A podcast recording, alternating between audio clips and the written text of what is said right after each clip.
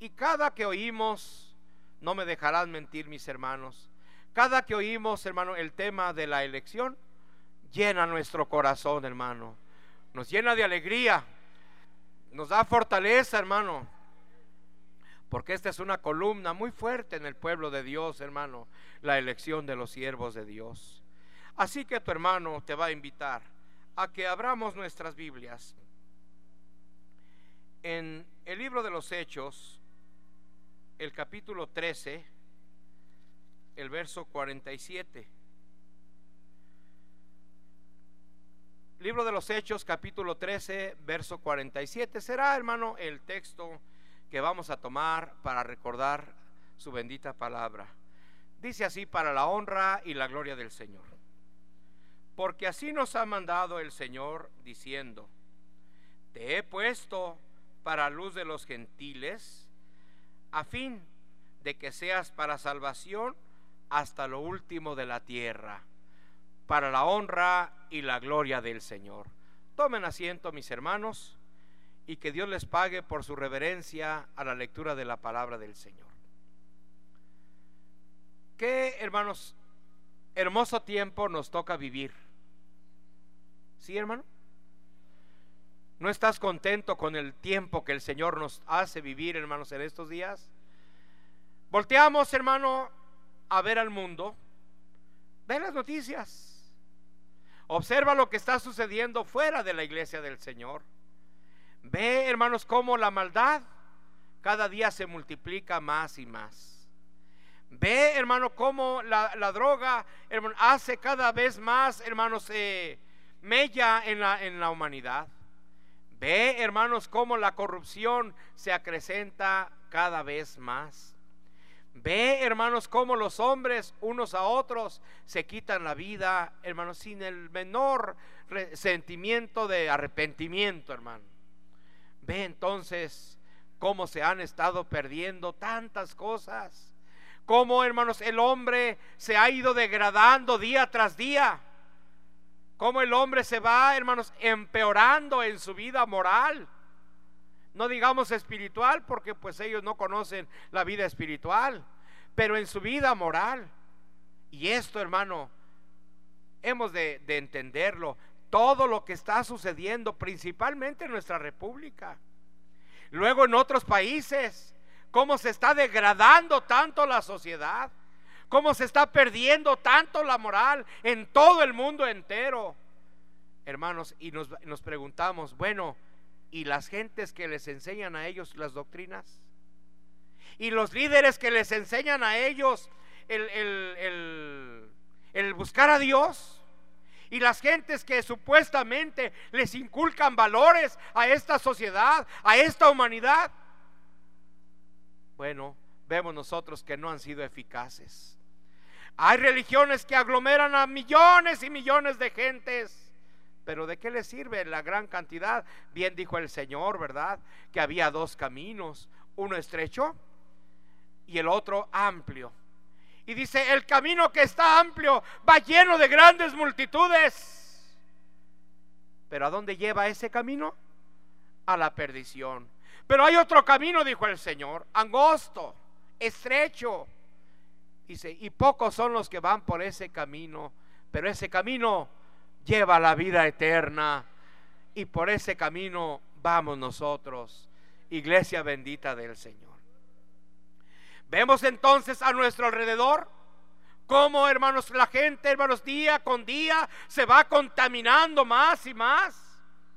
Vemos, hermano, cómo familias que a veces tú conoces en el mundo, que otro tiempo eran familias decentes, eran familias, hermano, de moral, eran familias, hermano, ordenadas, disciplinadas. Vemos ahora cómo sus hijos avergüenzan a sus padres, cómo la actitud de los hijos afrentan a los padres. Y todo esto lo vamos contemplando a nuestro alrededor, mientras que la iglesia de Dios cada día más fiel, cada día más firme. Bendito y alabado sea el Señor. Vemos las tempestades de uno y de otro lado. Vemos la forma en la que el mundo de maldad se está comportando, hermano, y el pueblo del Señor, hermanos, cada día más seguro, más firme, más contento. Ah, ¿cuál es la diferencia? Nosotros tenemos quien nos aconseja, también ellos tienen quien nos aconseja. También las gentes tienen quienes les ayudan, quienes les dan consejos, quienes los guían. Sí, solo que los guías de ellos son ciegos. ¿Y un ciego a dónde conduce? Al pozo. Si un ciego guiare a otro ciego, dice la escritura, ambos, ambos caerán en el hoyo. Así que la sociedad, hermano, está siendo guiada por hombres ciegos. ¿A dónde van ellos? A la perdición. Gracias sean dadas a Dios, que nosotros tenemos quien nos aconseja. Nosotros tenemos quien nos enseña. Nosotros tenemos quien nos corrige. Nosotros tenemos quien nos exhorta. Nosotros tenemos quien ora por nosotros. Es el apóstol de Jesucristo, hermano. Y entonces sus consejos, su ejemplo, su oración, sus cuidados, sus atenciones en favor del pueblo de Dios hace. Permite que el pueblo de Dios vaya caminando con toda seguridad, como una barca en medio de un mar tempestuoso de maldad. Como una barca segura en medio de, hermanos, vientos y tempestades, hermanos, de perversión. Bendita sea la gracia de Dios. Hermanos, esto es lo que nos conviene recordar, hermanos, en esta tarde. El ministerio apostólico, ¿para qué es? Es para salvación. El apóstol Pablo escribe y dice, porque así nos ha mandado el Señor, diciendo, te he puesto para luz de los gentiles, a fin de que seas para salvación, ¿hasta cuándo y hasta dónde? Hasta lo último de la tierra. Bendito sea el Señor. Y el testimonio del siervo de Dios, el apóstol Pablo, es verdadero. ¿No lo crees, hermano? El testimonio del apóstol Pablo es verdadero. Muy bien. La existencia de los siervos de Dios en su tiempo. Porque han existido a través de los tiempos muchos siervos de Dios. La existencia de los siervos de Dios y la misión que ellos tienen no es casualidad, hermano. No es obra de la casualidad, tampoco es obra de los hombres. Es obra de Dios tiene un objeto, tiene un porqué, tiene una misión, tiene un plan bendito que solamente está en la mente de nuestro Dios. Y nuestro Dios ha trazado un plan para la humanidad. Nuestro Dios ha trazado un plan perfecto. No se equivoca el Señor. Si nosotros vemos, hermanos, los, los, vientos, las tempestades, nosotros vemos los rayos, los truenos, vemos, hermanos, las inundaciones, no es error.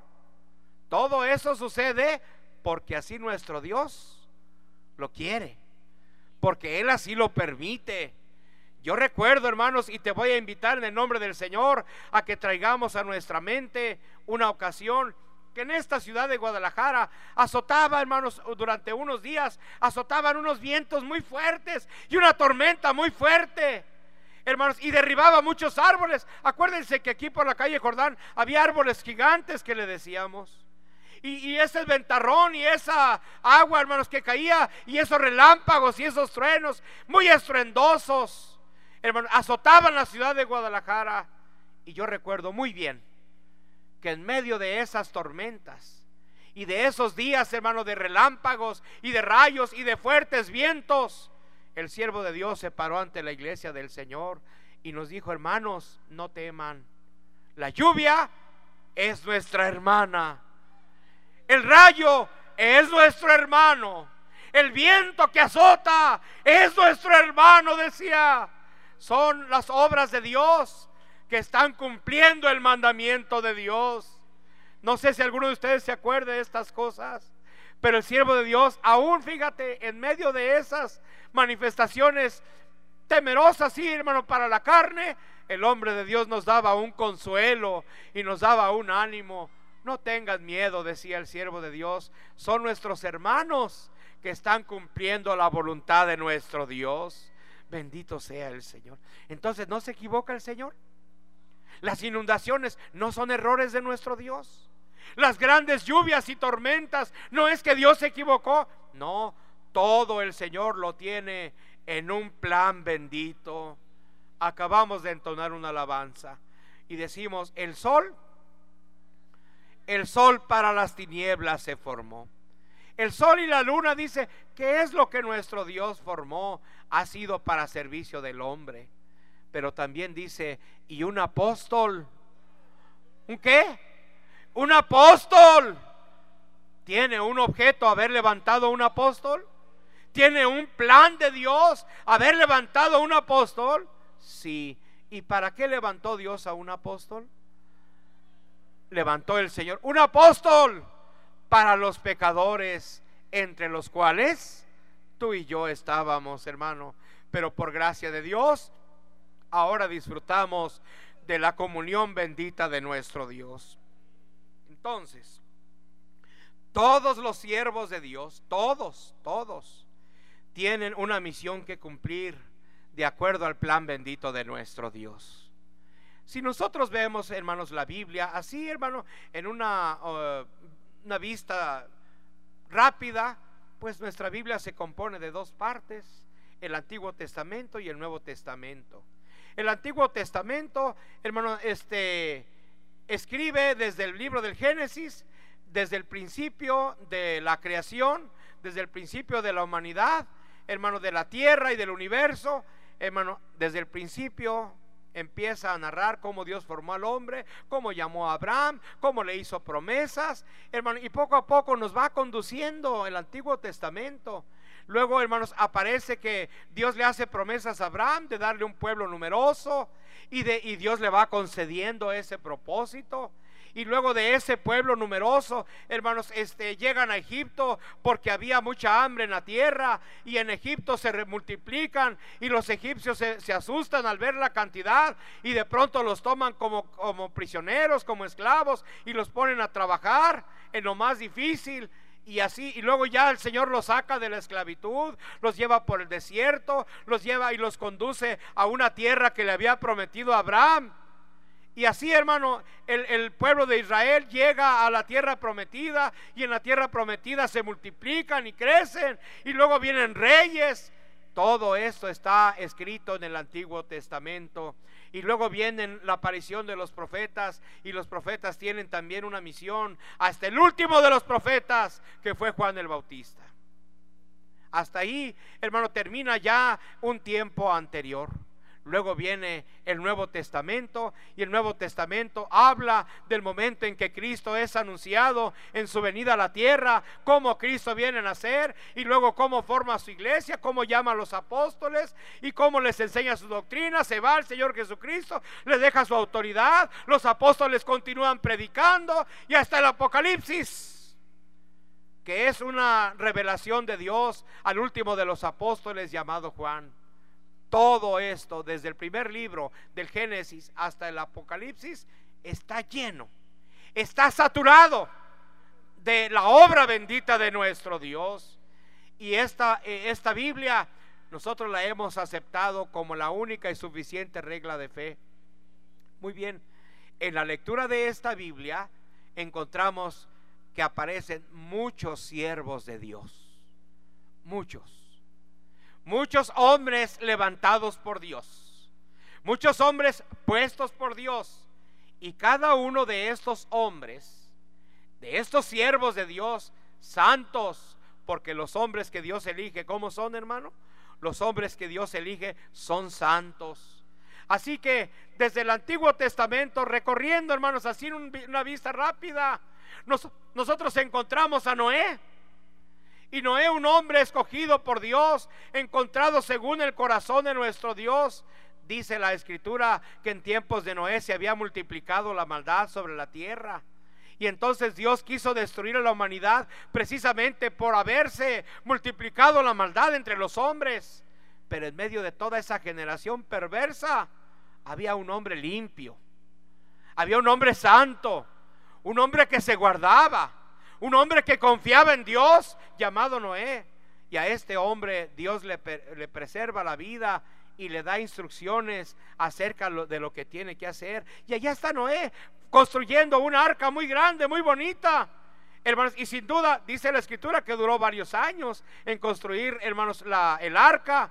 Y cuando él estaba construyendo el arca, las gentes, ¿qué harían, hermanos, al ver la magnitud de aquel, de aquel barco que estaba construyendo? Y más aún, si, si lo estaba construyendo en un lugar seco, pues sin duda sería burla de las gentes.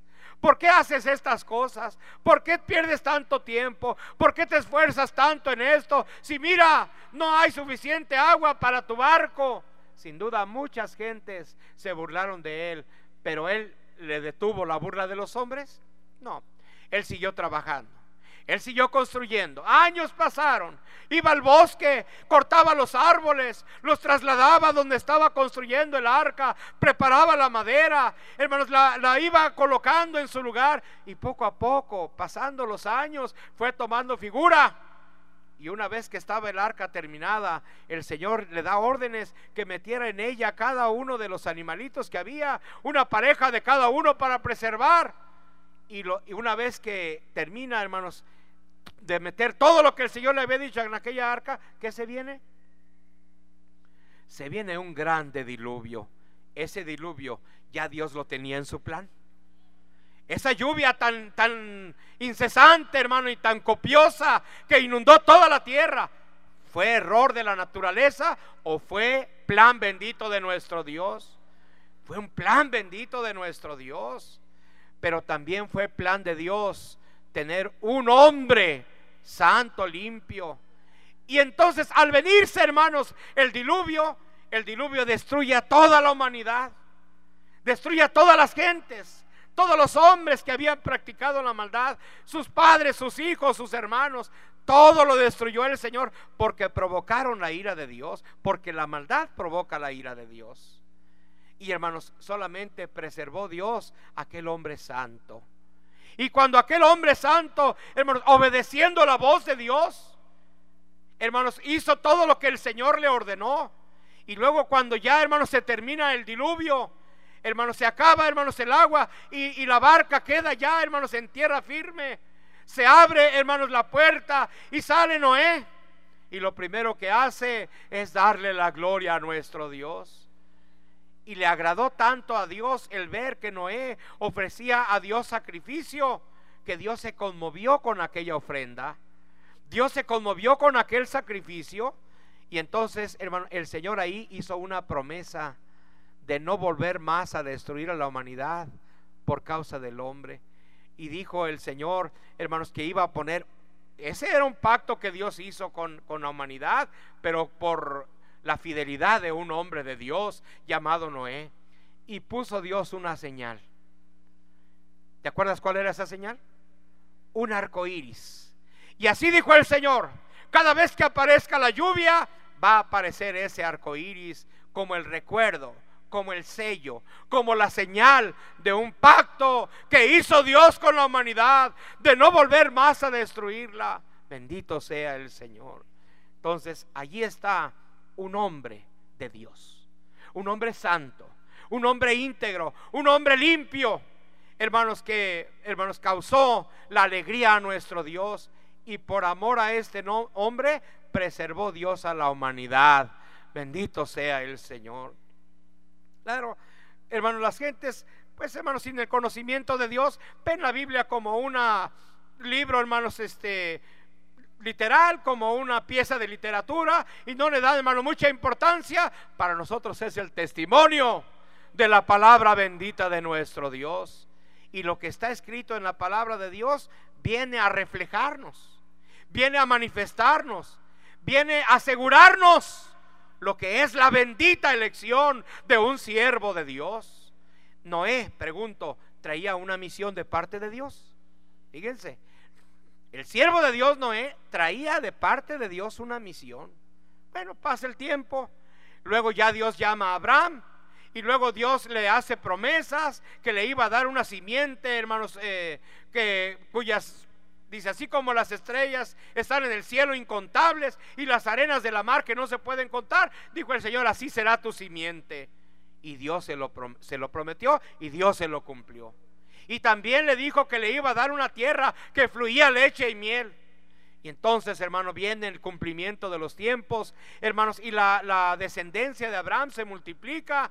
Y hermanos, habiendo necesidad en la tierra, habiendo sequía, hermanos, llevan este, llegan a Egipto y ahí se establecen porque Dios así lo había previsto en José, hermanos, que era el más pequeño, hermanos de, de los hijos de, de Isaac y entonces de Jacob. Y entonces, estando allí, hermanos, ya en Egipto, el pueblo de Israel se multiplica. Y los egipcios vieron cómo Israel se estaba multiplicando y tuvieron temor y dijeron, estos, estos judíos un día van a ser más que nosotros y nos van a destruir. Y entonces los someten, hermanos, a un castigo, los someten a, a servidumbre, los someten a la esclavitud. Y allí está el pueblo durante muchos años siendo esclavos, hermano, de, de, Egipto. Y estos, estos judíos, estos hijos de Abraham, en aquel tiempo clamaban a Dios y decían, Señor, si tú le prometiste a nuestro padre Abraham una tierra que fluía leche y miel, queremos eh, eh, conocerla, queremos disfrutar de esas promesas. Y Dios oyó el clamor del pueblo y se quedó sordo el Señor. Oyó el Señor el clamor de su pueblo y se hizo el desentendido. Oyó Dios el clamor del pueblo que sufría y se olvidó más de Israel. No, hermano, encuentra otro hombre elegido por él mismo, hermano, y lo llama Moisés, Moisés, quita el calzado de tus pies, porque el lugar que pisas, santo es. Luego el Señor le llama a Moisés y le dice, mira, quiero que vayas ante Faraón. Quiero que te presentes ante él un solo hombre. Un solo hombre. Observa, un solo hombre. ¿A quién se iba a enfrentar? Se iba a enfrentar. Faraón pues es el equivalente a un rey o a un presidente, ¿verdad? De una grande nación. Un solo hombre. Faraón era un hombre poderoso, rico, tenía ejércitos, tenía mucha gente armada, tenía mucha gente, hermanos, este que defendía a todo Egipto y un solo hombre envió Dios para enfrentar a todo ese poderío. Pero no era un hombre cualquiera, era un siervo de Dios. Esto tenemos que guardarlo y conservarlo siempre en nuestra mente. Noé no era un hombre común, no era un hombre cualquiera. ¿Qué era Noé? Un siervo de Dios. ¿Y qué hizo Noé? ¿Acaso no obedeciendo la voz de Dios preservó, hermanos, a la humanidad? Sí, porque de él venimos ya nosotros a descender. Bueno, luego cuando eh, eh, Dios manda a Moisés y lo manda, hermanos, a enfrentarse, hermanos, a Faraón, le dice, quiero que vayas a Faraón y le digas, el Señor me ha mandado y te dice, deja salir a mi pueblo. Y para Moisés de pronto aquella encomienda le parecía muy grande. Le parecía una encomienda muy difícil. Señor, ¿cómo voy a llegar ante Él? Y, le voy a decir que deje salir a tu pueblo. No me va a creer. ¿Qué señal le voy a dar? Y el Señor le dice, mira, arroja tu vara al suelo. Y Moisés arroja su vara. ¿Y en qué se convierte aquella vara? Se convierte en una serpiente. Dice, ahora tómala y la vuelve a tomar y vuelve otra vez a hacer la vara. El poder de Dios manifestándole a Moisés que Dios estaba con él con mucha autoridad. Allá va Moisés y se acompaña de su hermano Aarón por orden del Señor. Llega ante Faraón y, lo, que él pensaba, así sucedió. El Señor me manda para que deje salir a, su pueblo a la libertad. Y Faraón no lo podía creer su mente, su capacidad, por muy sabio que fuera, por muy poderoso, no podía entender que aquel hombre que estaba frente a él le estaba exigiendo que dejara salir al pueblo de Israel en libertad. Y aquel hombre, hermanos, se opuso, como ustedes ya conocen la historia y no nos vamos a entretener esto, se opuso muchas veces a la petición, o más bien a la orden que llevaba Moisés para aquel, hermanos, faraón. Y cuántas veces, observa esto, cuántas veces se opuso Faraón, cuántas veces manifestó Dios su autoridad. ¿En manos de quién? De un siervo de Dios llamado Moisés. Y entonces, hermano, también Moisés arrojó la vara delante de Faraón y aquella vara se convirtió en una serpiente. Faraón quiso igualar con sus encantadores y adivinos, quiso igualar esa obra y les dice que arrojen sus varas y también se convirtieron en serpientes pretendiendo igualar el poder de Dios. Pero ¿qué sucedió a continuación? Que la serpiente que, en la que se había convertido la vara de Moisés devoró a las demás. Bendita sea la gracia de Dios, dando Dios testimonio de que la autoridad de un siervo de Dios está por sobre todas las fuerzas del hombre, sobre toda la capacidad de la criatura está la autoridad de un siervo de Dios. Muy bien, ya el siervo de Dios, Moisés, hermanos, este saca, ya saca al pueblo de Israel, hermanos, de la, de la esclavitud, después de haber pasado tantas cosas. Ustedes se acuerdan, la plaga de las ranas, de las langostas, hermanos, la, muerte de los primogénitos, eh, todas las, aguas que había en Egipto, una ocasión se convirtieron en sangre porque la vara de, Moisés tocó, hermanos, el, el mar y, de, de esa manera toda el agua de Egipto se convirtió en sangre. Todas estas maravillas las hizo Dios para dar testimonio de la autoridad de un hombre de Dios llamado Moisés.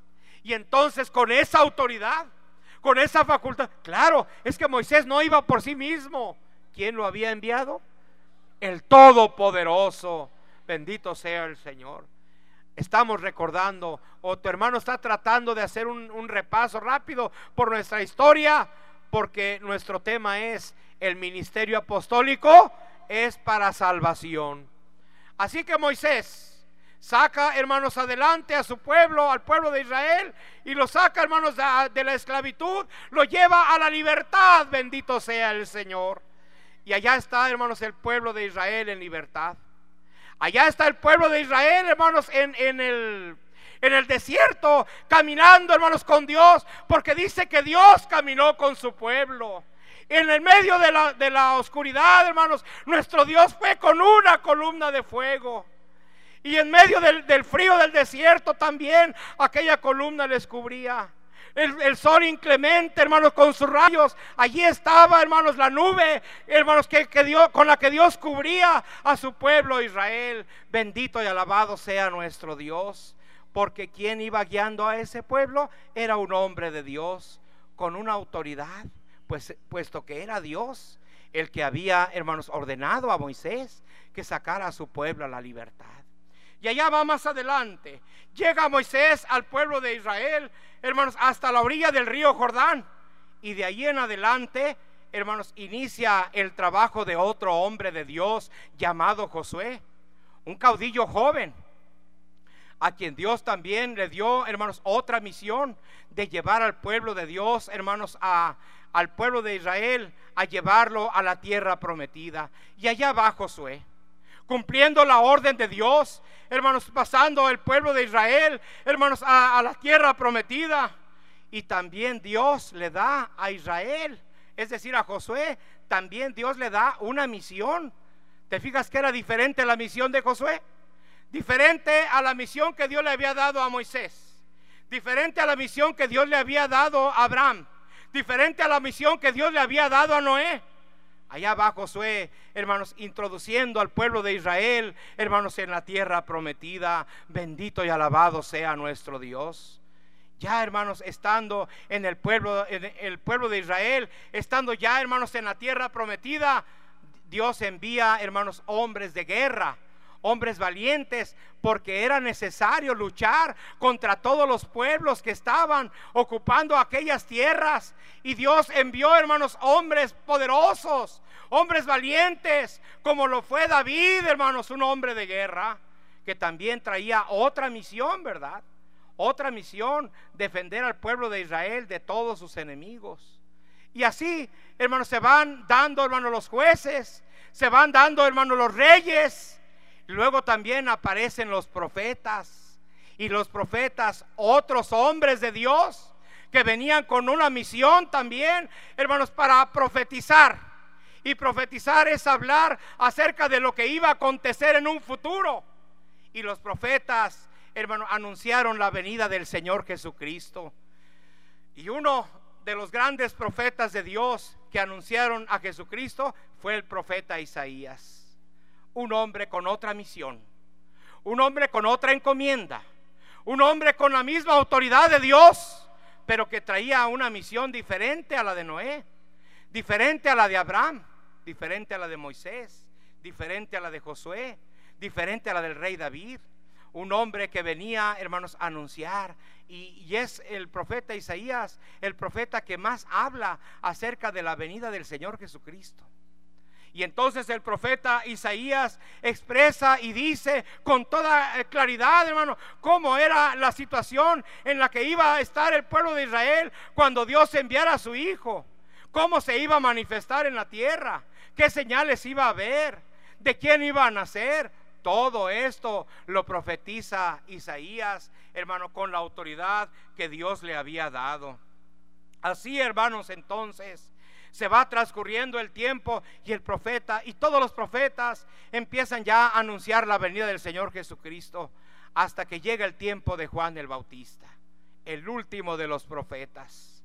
Y Juan el Bautista habla y hermanos dice que predicaba, hermanos, el arrepentimiento entre las gentes. Arrepiéntanse de su mal proceder. Arrepiéntanse de su mal camino. Arrepiéntanse de su mal obrar para que alcancen misericordia delante de Dios. Y el profeta Juan, el último de los profetas, él, hermanos, traía muchas gentes detrás de sí porque su palabra era poderosa, su palabra era fuerte. Y entonces el profeta Juan, hermano, dice unas palabras, yo a la verdad os bautizo en agua para arrepentimiento. Pero el que viene tras de mí es más poderoso que yo, dijo el profeta, Él os bautizará con Espíritu Santo y fuego. Bendito sea el Señor. ¿Fue el último de quiénes? El último de los profetas, el último de aquellos hombres de Dios que anunciaron la venida del Señor Jesucristo. Otra misión, otro trabajo, otra encomienda que traían los siervos de Dios, hermanos, los profetas. Luego llega un momento santo. Ya la Biblia nos habla y nos dice cómo los ángeles anunciaron la venida del Señor Jesucristo, cómo nace el Señor Jesucristo, cómo crece y llega a la edad de 30 años.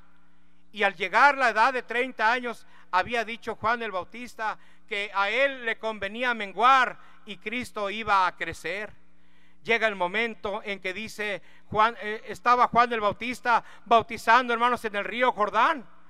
Y todas las gentes que estaban escuchando su palabra, compungidos de corazón y arrepentidos de sus malas obras, venían y se acercaban a Juan y eran bautizados por él. Y entre la multitud de gente que venía a ser bautizadas, ahí venía el Señor Jesucristo. 30 años de edad tenía. Y entonces, hermano Juan, el profeta había dicho, del cual no soy digno ni siquiera de atar la correa de su calzado. Viene el Señor Jesucristo entre ellos. Y entonces el siervo de Dios, Juan, hermanos, habla y grita, he aquí el Cordero de Dios que borra y quita el pecado del mundo. Él es del cual yo les había dicho que los va a bautizar con Espíritu Santo y fuego.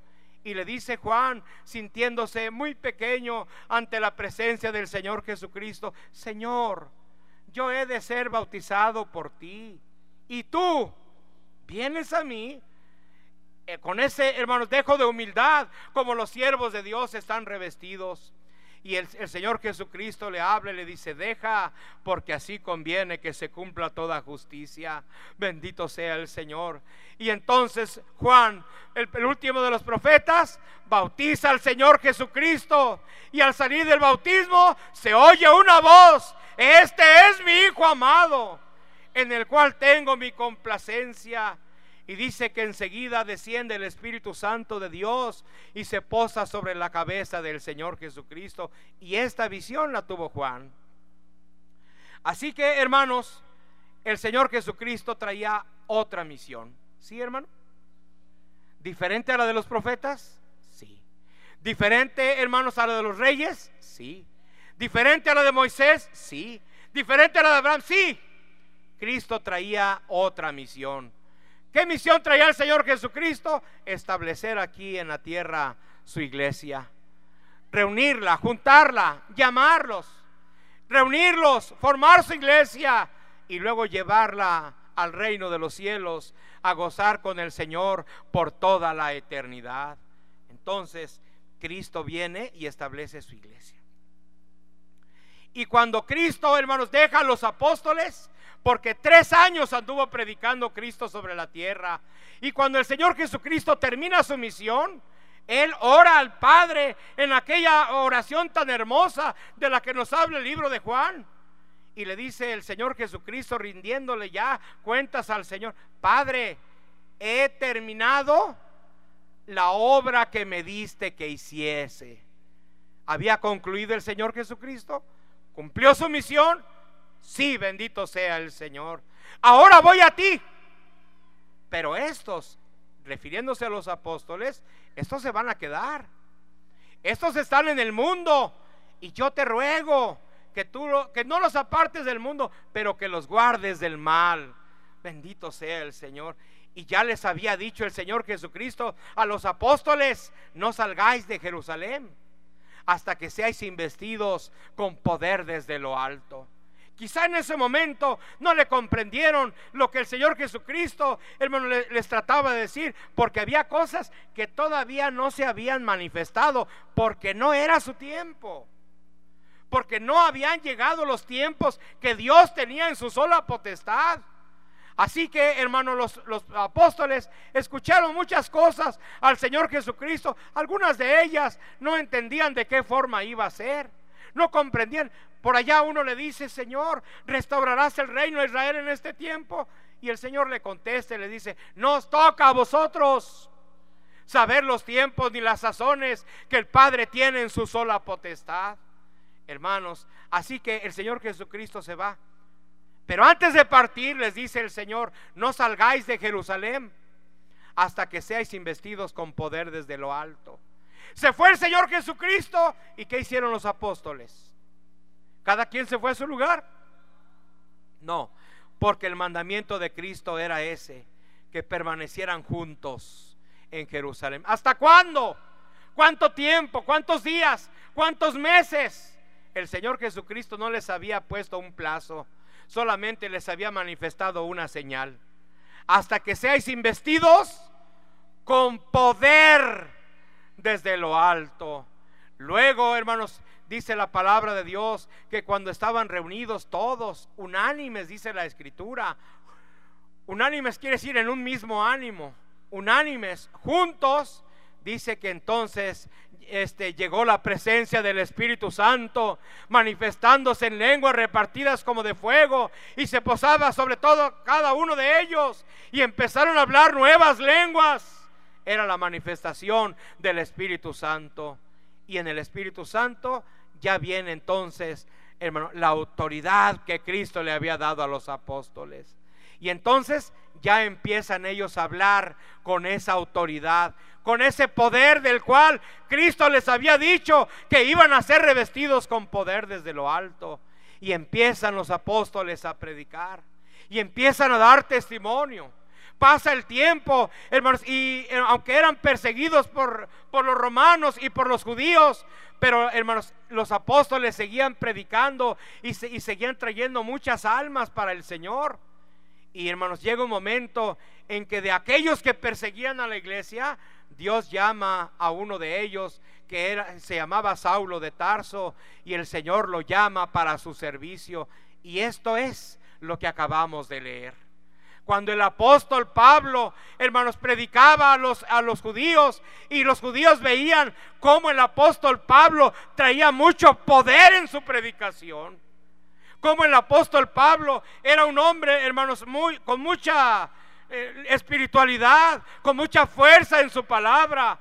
Y que las, las gentes, y aquí donde el apóstol Pablo predicaba, que hermanos nos habla el Espíritu de Dios, que había hermanos, mucha gente allí, hermanos, juntaba, dice, casi toda la ciudad iban a oír la palabra del apóstol porque era una palabra muy poderosa. Claro, es que el apóstol Pablo, al igual que los otros apóstoles, estaban cumpliendo con una misión que Cristo les había encomendado. Y entonces el apóstol Pablo, hermanos, eh, eh, predicando sobre todas aquellas gentes, los judíos tuvieron miedo. Este nos va a voltear la gente en contra de nosotros. Este tiene mucho poder. Las gentes le siguen, este nos puede hacer daño. Y empiezan a calumniarlo y empiezan, hermanos, a, a estar sobre él. Y él habla y dice, porque así nos ha mandado el Señor. Te he puesto para luz de los gentiles, a fin de que seas para qué? Para salvación hasta lo último de la tierra. El apóstol Pedro y los demás apóstoles el Señor los envió para los judíos. Y al apóstol Pablo, el Señor le dio la misión de ir a predicar a los gentiles. Y los dos y todos los apóstoles cumplieron con la encomienda que Cristo les había dado. Pero ese ministerio del apostolado, ese ministerio que recibieron los apóstoles, era para salvación. Por eso el apóstol Pablo decía acerca del mandamiento que había recibido del Señor, te he puesto para salvación hasta lo último, hasta lo último de la tierra. La gloria sea a nuestro Dios. Esto sucedió en la lluvia temprana, en el tiempo en que Cristo y los apóstoles vivieron. Pero acuérdense que estaba profetizado que la iglesia de Cristo iba a ser oculta. La iglesia de Cristo, el Señor la iba a levantar y la iba a esconder. Y pasando el tiempo, que la Biblia no dice cuántos años, pero pasando el tiempo, el, profeta Joel menciona y dice, el profeta Daniel menciona y dice que iba a venir otro tiempo más. Y todos los profetas anunciaron y dijeron que iba a haber otro tiempo más. Allí encontramos, hermanos, la profecía de hablando de una lluvia tardía una lluvia temprana y una lluvia tardía. Y la lluvia temprana en el tiempo del Señor Jesucristo y los apóstoles, ahí se cumplió. ¿Qué faltaba por cumplirse? La lluvia tardía. Viene luego entonces, hermano, la oscuridad, porque Dios levantó a su iglesia y la llevó a esconder y la tuvo oculta en el desierto. Y entonces, hermanos, hubo oscuridad sobre la tierra. Oscuridad me refiero al desconocimiento de las cosas de Dios hubo tinieblas, hubo, fanatismo, hubo idolatría. Y acabamos de cantar una alabanza al Señor cuando dice en nuestro canto, levántate, resplandece, que llegó la luz de Cristo Jesús, nuestro Salvador. Fue en el año de 1926, cuando Dios vuelve a ver a la tierra con misericordia y envía a otro hombre de él, a nuestro hermano Aarón Bendito sea el Señor, hermanos, a venir a restaurar la iglesia bendita del Señor. Así que viene nuestro hermano Aarón y la historia pues ya la hemos recordado y el día 9, hermanos, los que le conocieron y el día 10 nos dieron testimonio del trabajo y de la obra de nuestro hermano Aarón. ¿También traía una misión nuestro hermano Aarón? Sí, era iniciar la restauración de la iglesia de Cristo. Termina su vida nuestro hermano Aarón y Dios manda otro más, el último de los apóstoles. Y el hermano Samuel, apóstol de Jesucristo, viene a continuar con la bendita obra de Dios. No hay otra iglesia, no hay otra restauración, no hay otra lluvia, no hay otra fe. Un Señor, una fe un bautismo, un Dios y Padre, una promesa, una iglesia. Bendito sea el Señor. Y la obra que iniciara nuestro hermano Aarón viene a continuarla nuestro hermano Samuel Joaquín, apóstol de Jesucristo. La obra no es del hombre. ¿La obra de quién es? La obra es de Dios. Así que, hermanos, ahora, por gracia de Dios, nos concede el Espíritu de Dios conocer el continuador de esta bendita obra de Dios, de llevar a este pueblo al reino de los cielos. ¿A dónde nos conduce el siervo de Dios? Nos conduce al reino de los cielos. Bendito sea el Señor. Oye, ¿alguien podrá entrar al reino de los cielos sin que el siervo de Dios lo autorice? No, no. Allá en el mundo muchas gentes buscan la salvación de su alma. Allá en el mundo muchas gentes quieren ser salvos. Allá en el mundo muchas gentes como que entienden que, hay que eh, una invitación para el reino de los cielos y ellos quisieran llegar. Pero solamente hay una puerta. Y solamente hay una persona en la tierra que tiene las llaves de esa puerta en el reino de los cielos. Bendito sea el Señor. Hermanos, vamos a decir, hay un alma nueva. Y esa alma nueva dice, yo me voy a bautizar solo. ¿Se puede? Esa alma nueva podrá decirle a alguno de los encargados de nuestra iglesia, oye hermano, bautíceme, yo quiero que me bautice allí en una alberca, bautíceme para que sean borrados mis pecados. ¿Qué tiene, qué tiene que hacer el encargado? ¿Puede bautizar por sí solo? No, tiene que sujetarse a la doctrina. Toda aquella criatura que escucha la palabra de Dios y la acepta, tiene que sujetarse a una disciplina. Y entonces, hermano, han llegado gentes a nuestra iglesia, quizá hermanos, este, sufriendo en su conciencia por las maldades que ha hecho y sintiendo de cerca que su vida se va y sabiendo o sintiendo temor porque sabe que se va a encontrar ante el santo juicio de Dios y, y las gentes se asustan y se atemorizan y dicen, yo quiero ser salvo, bautícenme. Si no aceptan la elección de un siervo de Dios, no pueden ser bautizados. Pero le estoy pidiendo que me bauticen. Señor, no puede ser bautizado. Yo entiendo la doctrina, yo creo en la doctrina que ustedes tienen, es muy bonita, creo que hay un Dios, creo en Jesucristo, pero si no creen en el siervo de Dios, ¿pueden recibir el bautismo?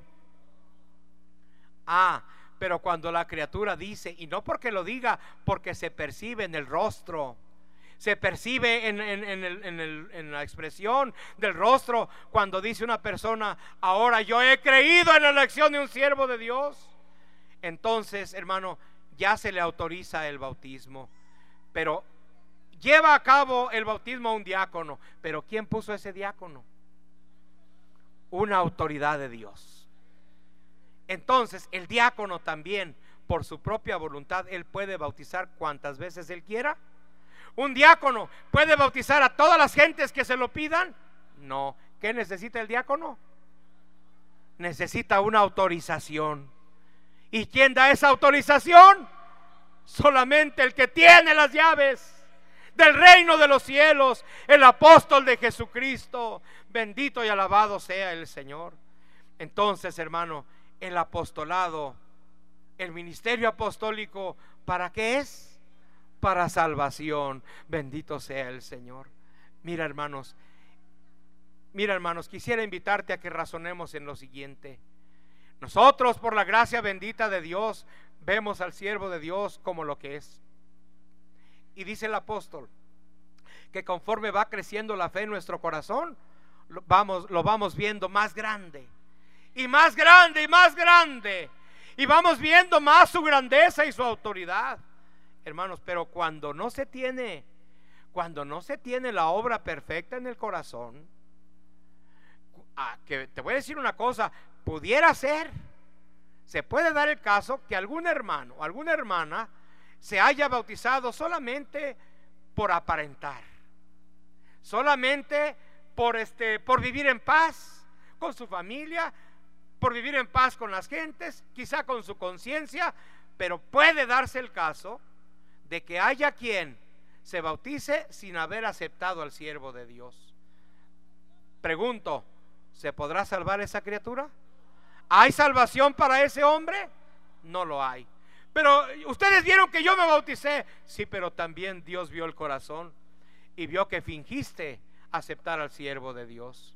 Así que, hermanos, podrán engañar a los hombres, pero a Dios, a Dios no lo engañan.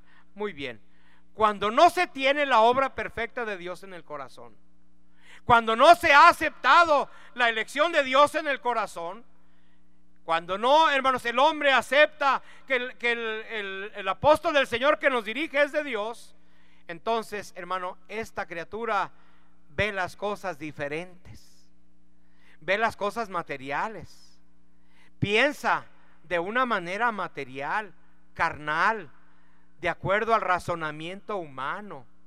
Hermanos, hay gentes que, que sí han venido a buscar a la iglesia para una salud material. Hay gentes que piden la oración de la iglesia porque saben que la oración de la iglesia es poderosa. Hay gentes que vienen a buscar a la iglesia para buscar un provecho, un beneficio material. ¿Cuántas gentes desahuciados porque el cáncer les abate a un familiar? Porque el tumor maligno les está devorando su cuerpo y buscan desesperadamente y acuden a la iglesia, hermanos de la luz del mundo, ayúdenos porque tenemos muchas necesidades. Vienen a buscar a la iglesia como un refugio material. Y, con ello desconocen la autoridad del siervo de Dios. Ven al siervo de Dios como si fuera un hombre que hace milagros. Ven al siervo de Dios como el hombre que hace maravillas y si las hace. Si las hace por la gracia de Dios. ¿Quieres probarlo? Tú eres una maravilla de Él. Cada uno de nosotros decimos, yo soy testigo del poder de Dios. Somos el sello del apostolado, hermano. Entonces, cada uno de nosotros somos una manifestación, una prueba de la elección del siervo de Dios. Muy bien, pero habrá quienes no vean al siervo de Dios con esa vista espiritual sino que lo ven con una vista material. Desconocen la autoridad tan grande y tan hermosa que tiene el siervo de Dios y solamente ven a un hombre que les puede dar salud. Solamente ven a un hombre que los puede sacar de un problema económico, de un problema moral. Los, los puede sacar, tengo una serie de problemas tan fuertes. Hasta en la cárcel pueden estar las gentes pensando en que el siervo de Dios con su oración los puede sacar de, las, de la cárcel. ¿Sí los puede sacar? Sí, claro. Si hace milagros el siervo de Dios, si hace milagros. Hace maravillas, pues tiene toda autoridad. Pero el siervo de Dios no viene a ganarse las almas con prodigios o con maravillas. No, Él viene a traer la palabra de vida. Es un manantial de donde fluye una agua fresca que corre, hermanos, por todo el mundo y sacía, hermanos, el alma sedienta. Bien dijo el apóstol, pero el, apóstol Pablo, pero el hombre material no percibe las cosas que son del Espíritu de Dios. Porque para el hombre material, ¿cómo son las cosas de Dios? Para el hombre material las cosas de Dios le son locura. No las puede entender porque las cosas espirituales se han de discernir de qué manera? Espiritualmente. Una criatura que no es espiritual una criatura que ve las cosas y las califica únicamente con la razón humana, las mide únicamente con la capacidad humana, no ve a los siervos de Dios en su dimensión espiritual. Dice el canto de uno de, que Dios le inspiró a uno de nuestros hermanos. ¿Quién dicen las gentes del siervo de Dios? Unos dicen que eres un líder, otros que eres un hombre ideal, otros que eres un benefactor de la humanidad, esto es lo que dicen las gentes acerca del siervo de Dios, porque están viendo la autoridad, están viendo el, están viendo el resultado, hermano, del trabajo del siervo de Dios. Y permíteme decirte, iglesia del Señor, las gentes que vinieron el día 9 de junio, algunas de ellas autoridades federales, hermano, nos invitaron a convivir con ellos y estar con ellos en la cena. Y ellos decían, no cabe duda Ustedes son una iglesia muy fuerte. Son una iglesia muy unida. Son una iglesia muy sabia. Son una iglesia muy próspera. Hermano, oírlo de ellos. No te imaginas qué hermoso se siente, hermano. Y enseguida nosotros le decimos, sí, todo lo que usted percibe es gracias al trabajo de un hombre de Dios. Porque Él nos ha enseñado esta disciplina. Él nos ha enseñado este orden. Él nos ha enseñado a obedecer. Él nos ha enseñado a buscar a Dios. Y las gentes se quedan muy sorprendidas y no pueden dar crédito a lo que ellos ven en el pueblo del Señor. Pero ¿cómo ven ellos al siervo de Dios? Como un humanista, como un líder social, como un hombre muy sabio. Así es como lo ven ellos. Y lo es, por la gracia del Señor. Solo que nosotros tenemos otra manera de verlo. Nosotros tenemos una manera de comprender las cosas. Dice el canto de mi hermano que Dios le dio. Las gentes dicen que eres un hombre ideal, que un humanista. ¿Sabes qué dice tu pueblo? Dice, hoy te lo vengo a externar. Eres apóstol de Jesucristo. Bendito y alabado sea el Señor. ¿Y qué vemos y qué buscamos nosotros en el apóstol del Señor? La salvación de nuestra alma. ¿Qué nos dice? ¿Qué nos enseña? ¿A dónde nos dirige? ¿A dónde nos conduce el apóstol del Señor? A la salvación de nuestra alma. ¿Para qué lo envió Dios a la tierra? Para salvación de nuestra alma, ¿verdad? Mira, hermano, una ocasión se acercaron al Señor Jesucristo y algunas gentes y le llevaban a un paralítico. Y este hombre, eh, iban grandes gentes ahí acompañando al paralítico y, el Señor Jesucristo estaba en una casa. Dice la escritura que tuvieron que abrir eh, parte del techo porque estaba lleno la casa y a lo mejor fuera de la casa también. Tuvieron que abrir, descubrir una parte del techo y por ahí bajaron al paralítico. Y dice el Señor Jesucristo, está escrito, que viendo la fe de ellos, se compadeció el Señor. Se compadece el Señor de aquellos hombres que bajaron al paralítico. Y entonces el Señor Jesucristo, conmovido por la fe de aquellos hombres, le dijo al paralítico, hijo, tus pecados te son perdonados. Bendito sea el Señor. Pregunto, ¿era una obra maravillosa? ¿Era una obra grande? Sí. Esa voz nosotros también la escuchamos. Esa voz también nos ha hecho libres a nosotros. Nuestros pecados han sido qué? Nuestros pecados han sido perdonados. Una obra maravillosa hizo Dios en aquel paralítico. Pero aquellos escribas, dice la escritura, que algunos de los escribas que estaban en aquella casa, viendo esa maravilla que Dios, eh, Cristo, le había perdonado sus pecados al paralítico, dijeron, este blasfema, porque aquellos hombres, ¿qué querían ver? Ellos querían ver una sanidad material. Ellos querían ver una maravilla. Ellos esperaban que Cristo le iba a decir al paralítico, ándale, levántate y vete. Esto es lo que ellos esperaban ver. Pero ¿qué había hecho Dios con aquel hombre? Una obra más grande, más maravillosa, que sus pecados le habían sido perdonados. Y conociendo el Señor Jesucristo el pensamiento de ellos, entonces les reclama y les dice, ¿qué es más fácil? ¿Decir tus pecados te son perdonados o decirle levántate y vete? Para que vean que el Hijo del Hombre tiene potestad. Le dice aquel paralítico, a ti te digo, levántate, toma tu lecho y camina y salte de este lugar. Y aquel paralítico se levantó, tomó su lecho y se fue caminando. ¿Cuál de las dos obras era la más grande? El perdón de sus pecados. Esto es lo que ha hecho el Señor con nosotros. Bendito sea el Señor. Oye, pero somos hijos de Dios. ¿Y por qué no somos ricos? Es que nosotros hemos sido enseñados que no busquemos las cosas de este mundo que no pongamos nuestra confianza en las cosas de aquí de la tierra.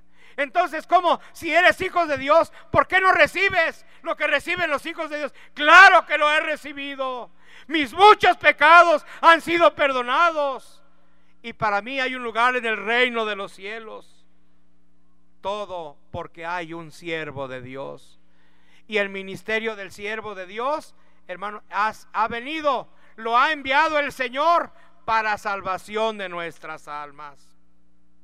No busquemos el beneficio material. A veces el hermano se aflige porque no tiene salud, la hermana se aflige porque a su marido lo corrieron de su trabajo, a veces la hermana se aflige porque su hijo está enfermo y a veces venimos de rodillas a pedirle a Dios, hermano, por alguna enfermedad o por alguna necesidad material. Hermanos, esto es pasajero. Tengamos fe. Tengamos fe. Se acercó una hermana una ocasión al siervo de Dios y le dijo, hermano, le pido que me ayude porque tengo una necesidad muy grande. Y dijo el siervo de Dios, hermana, tenga fe. ¿Qué le pidió el siervo de Dios? ¿Qué le recordó? Tenga fe. Mi oración está todos los días delante de Dios como una antorcha encendida. Dijo el siervo de Dios, la oración que yo hice hace un año todavía le sirve a usted. Y, la oración que yo hago aquí en Guadalajara sirve para todo el mundo. Los hermanos que están en Australia, los que están en España, los que están en, Sudamérica. La oración que aquí hace el siervo de Dios le sirve a todos nuestros hermanos. Pero solamente el siervo de Dios le pedía a aquella hermana, ¿qué cosa? Que tuviera fe. Tengamos esa fe, hermano. ¿A qué envió el Señor a su siervo? ¿Para qué es el ministerio del siervo de Dios? ¿Para darnos riquezas? ¿Para darnos salud material? ¿Para darnos bienestar material? Esto viene, pero viene por añadidura. Lo más importante es que nos viene la salvación de nuestra alma. Bendito sea nuestro Dios que ha enviado a su siervo para vida de nuestra alma. Sea esto para la honra y la gloria santa de nuestro Dios. Vamos, hermanos, a la oración, a darle gracias a nuestro Dios. Qué grande bendición el Señor nos ha concedido. Qué grande bendición el Señor nos ha dado. Qué grande dicha disfruta el pueblo bendito de Dios. El Señor, hermanos, ha permitido que en estos últimos tiempos haya un hombre con autoridad, haya un hombre con la dirección de Dios haya un hombre, hermanos, con la facultad, hermanos, de poder ofrecer la salvación al hombre. Pidámosle al Señor en esta oración que Dios le bendiga y que Dios le guarde. Y a nosotros que el Señor nos aumente la fe. Que el Señor nos permita y nos conceda el alto Dios, hermanos, eh, permanecer fieles y firmes en este bendito camino. Hermanos, se pide que oremos por el hermano Daniel Núñez por el hermano Salvador Navarro, por el hermano Guillermo Acevedo, el hermano Miguel Guerra. La oración se pide por el hermano Adviel López, hijo de nuestro hermano Gerardo López.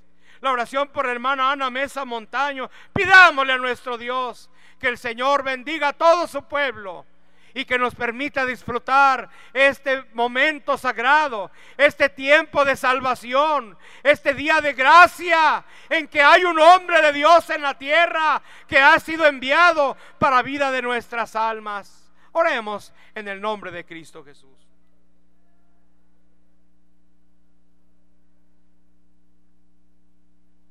Bendito y alabado sea nuestro Dios.